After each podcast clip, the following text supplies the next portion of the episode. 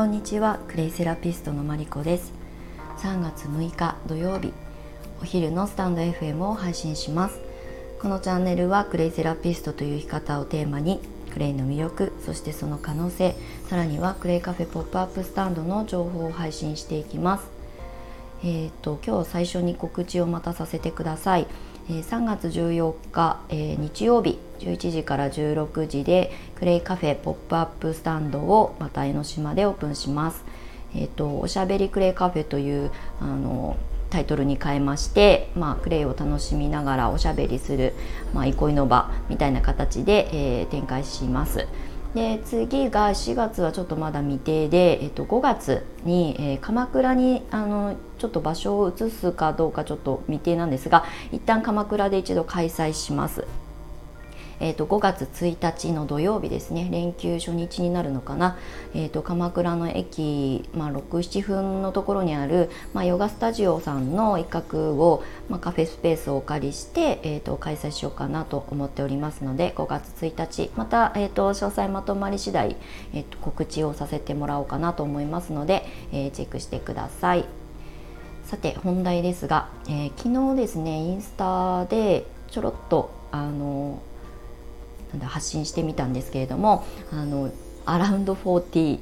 向けのクレイセラピスト養成講座をちょっとやってみようかなと思います。今までもねあのママクレイセラピストというねタイトルにして募集かけさせてもらったりとかしてたんですけれどもあの私が今40代、まあ、前半ですね。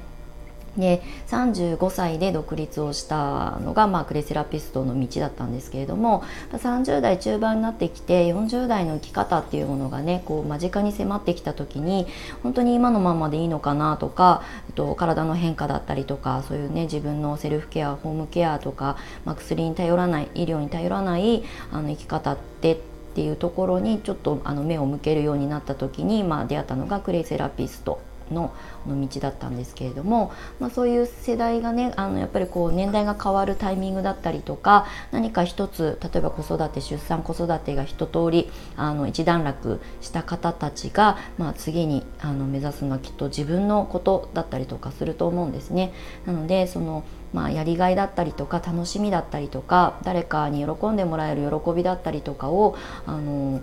なんだろう求めたりとかねそういうことを目指される方も結構増えるあの世代なんじゃないかなというふうに思っています。あとはね本当にあの、まあ、ザあの理論的にもクレイセラピーを知っているとそういう女性のホルモンバランスがね変わる時にあのホームケアで知っていると本当に楽だと思います。更年期障害とかね私ももう年代的にそっち側なんですけれどもそういったものと向き合う時にあのプレイがどういうふうに役に立つかっていうところも織り交ぜながらそういう視点でお話ができるような内容にしていきたいなと思っています。なのでねあの更年期障害はそうですし、まあ、30代とかであれば、まあ、その一歩手前のあの予備軍だったりもすると思うのでなるべくねそう重くならないような、えーと、体づくりとかって意識っていうものはすごく大事だと思いますし、まあ、体の変化とともに、えーと、訪れるこう体調のあの変化だったりとか、まあ、心の状態だったりとかに寄り添うクレイセラピーについてを中心的にお話しできたらいいなと思っています。なので、ね、その周りにいる方にも届けてもらいたいというのもすごく私の願望としてあるのであえてアラウンド40、えーと、大体30私が35からスタートしてるので35から45歳ぐらいまでの、まあ、女性を、まあ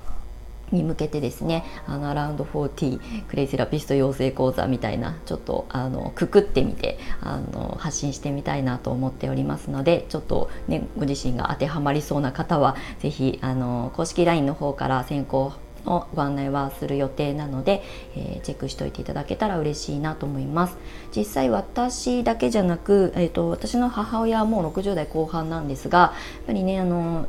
結構若いうちに、え、更年期障害で結構大変な思いをしててその時は私はもちろんこういう知識がないので何もしてあげられることがなかったんですけれども、まあ、60代になってもやっぱり冷え性だったりとかねそのホルモンバランスが、まあ、もう今度はね閉経に向かっていくのでもう終わってるのかな分かんないですけどなので体がねまたあの人変化あると思うんですけどそういった時にもねすごい体を温める方法だったりとかそういう感情の手放しだったりとかに役に立ってるみたいなので喜んでクレイバスは使ってくれています。なので、え、そういった女性たちにあの向けて発信してくださる方もやっぱり増やしたいなっていうのもあるのでアラウンド40の向けのクレイセラピスト養成講座を、まあ、近々発表したいなと思っておりますので是非チェックをお願いします。はいということで今日は週末なのでねサクッとお話ししてあの素敵な午後をお過ごしいただきたいなと思っておりますので私も今日はこれから友人が、えーと、江ノ島まで来てくれてあの昼間からこうワインを飲みながら楽しみたいなと思いますので、えー、皆様も素敵な週末をお過ごしください。お付き合いいただきましてありがとうございます。マリコでした。